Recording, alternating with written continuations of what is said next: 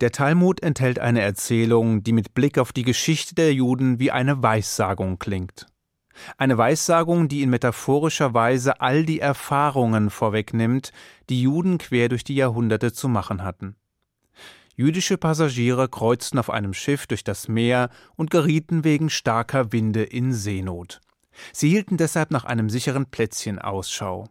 Als sie eine mit Sand und Gras bedeckte Insel entdeckten, gingen sie an Land und richteten sich auf der Insel ein, bis die Erde um sie plötzlich zu beben begann.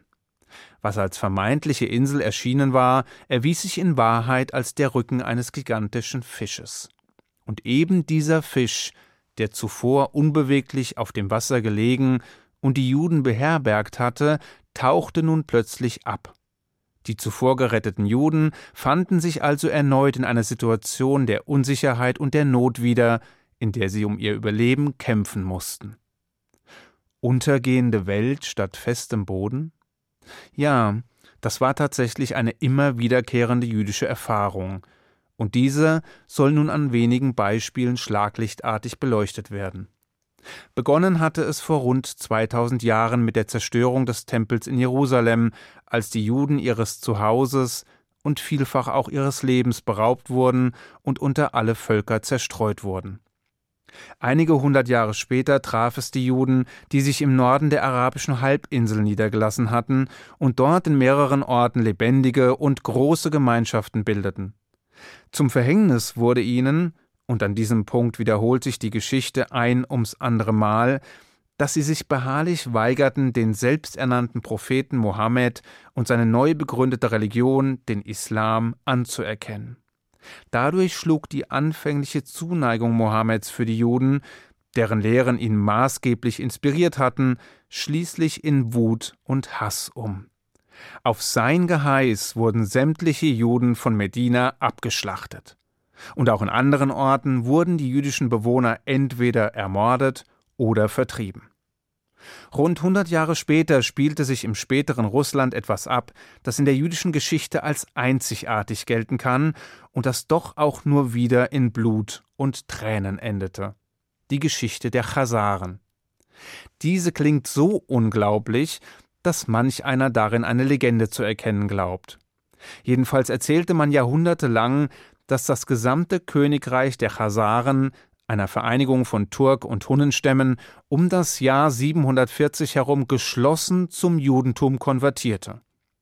Der Chasarenkönig Bulan, so heißt es, hatte einen muslimischen Mullah, einen christlichen Priester und einen Rabbiner zu einer Disputation eingeladen, in der sie die Segnungen ihres jeweiligen Glaubens vertreten sollten.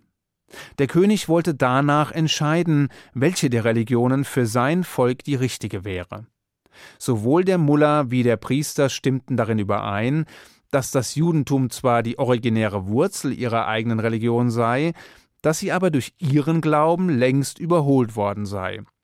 Für König Bulan allerdings war nicht nachvollziehbar, weshalb eine Religion, welche durch einen göttlichen Offenbarungsakt vor einem ganzen Volk entstanden war, ihre Daseinsberechtigung und ihre Bedeutung plötzlich verloren haben sollte. So traf der König seine Wahl und nahm das Judentum als verpflichtende Religion für sich und sein Volk an. Die Folge war, dass in den Jahrhunderten danach Juden aus verschiedenen Ländern, aus großen Zentren des Islam und aus dem Land Byzanz ins heutige Russland einwanderten, um fortan an diesem bemerkenswerten Ort zu leben. Einem Ort, dessen Landessprache das Hebräisch war, dessen König ein Jude war und in dem ihre religiöse Überzeugung plötzlich kein Problem mehr darstellte. Diese Blütezeit währte bis ins Jahr 1016, als die Russen mit der Hilfe von Byzanz schließlich in das Königreich der Chasaren eindrangen und die Macht an sich rissen.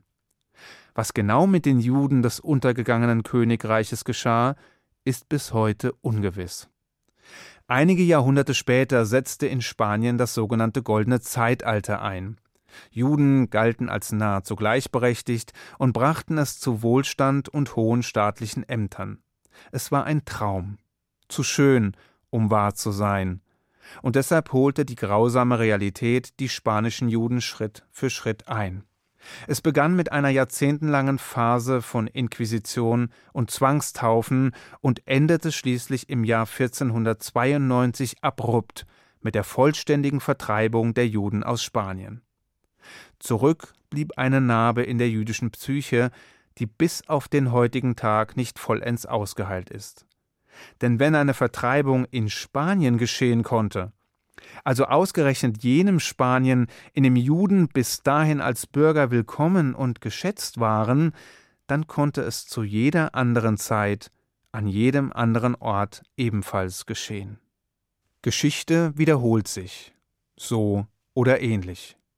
Die jüdische Geschichte jedenfalls ist stets geprägt gewesen von Einschränkungen, Unterdrückung und Verfolgung, von zwischenzeitlichen Erleichterungen, von Phasen, die sich zaghaft der Normalität näherten, um dann doch nur wieder von Misstrauen und Ablehnung abgelöst zu werden. Und man muss gar nicht bis ins Mittelalter zurückgehen, um dies zu erkennen. Stattdessen reicht ein Blick auf die jüngere Geschichte unseres Nachbarlandes Frankreich. Schließlich hatte dessen große Revolution vor etwas mehr als 200 Jahren nicht nur bei Juden Hoffnung aufkeimen lassen. Freiheit, Gleichheit, Brüderlichkeit. Diese Trias war sowohl Parole als auch Symbol einer politischen Aufbruchsstimmung in ganz Europa. Am 28. September 1791 erklärte die Nationalversammlung Juden für gleichwertig mit allen anderen Menschen des Landes. Und zum ersten Mal seit der Zerstörung des Zweiten Tempels im Jahr 70 durften Juden ein Land, in dem sie lebten, als ihre Heimat empfinden. Gleichzeitig wurde den Juden Frankreichs allerdings sehr schnell klargemacht, dass ihr gleichberechtigter Status nicht ohne Bedingungen erfolgte. Sie hatten zwar das Recht, als Franzosen betrachtet zu werden, doch die Voraussetzung war, dass sie sich selbst zuvor ohne jede Einschränkung als Franzosen betrachten mussten. Oder, wie der Revolutionsführer Clermont-Tonnerre es ausdrückte, für die Juden als Individuen alles, für die Juden als Volk nichts. Die großartige Aufbruchsstimmung und die von ihr ausgehenden Selbstverständlichkeiten währten allerdings nur gut hundert Jahre. Dann offenbarte sich auch in Frankreich die traurige Realität der tief verankerten Judenfeindlichkeit. Sie fand ihren weltweit beachteten Ausdruck in der Affäre um den jüdischen Hauptmann Alfred Dreyfus, der wegen angeblicher Spionage für Deutschland zu Unrecht verurteilt und auf die berüchtigten Teufelsinseln verbannt wurde.